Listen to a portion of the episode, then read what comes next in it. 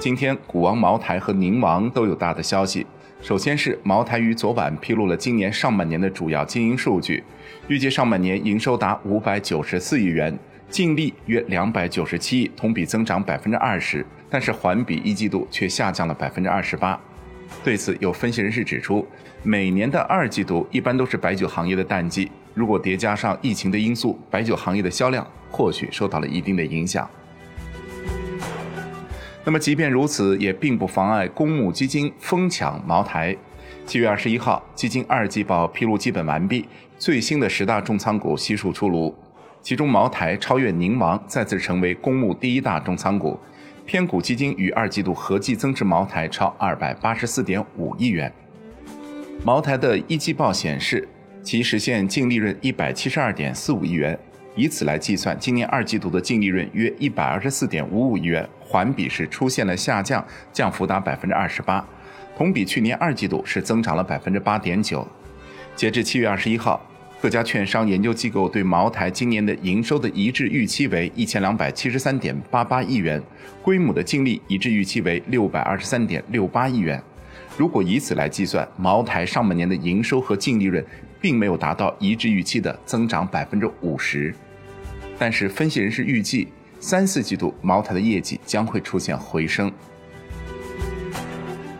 茅台一直都是公募基金的压仓石，今年二季度再次受到了公募的青睐。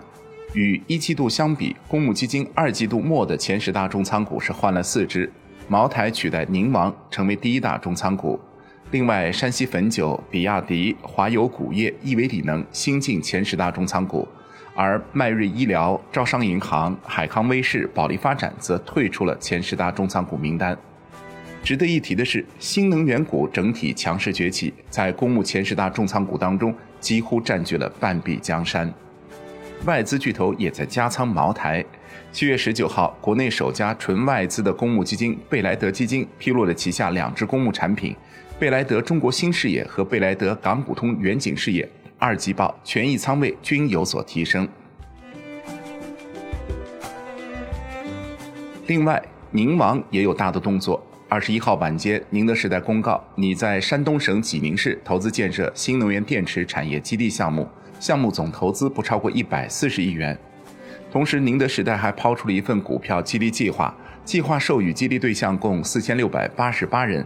合计约五百一十三点四一万股，约占总股本的百分之零点二一。据悉，本次激励计划共分为两种，一种是股票期权激励计划，共授予一百九十六点二七万股的股票期权；第二种是限制性股票激励计划，拟向激励对象授予三百一十七点一三万股的限制性股票。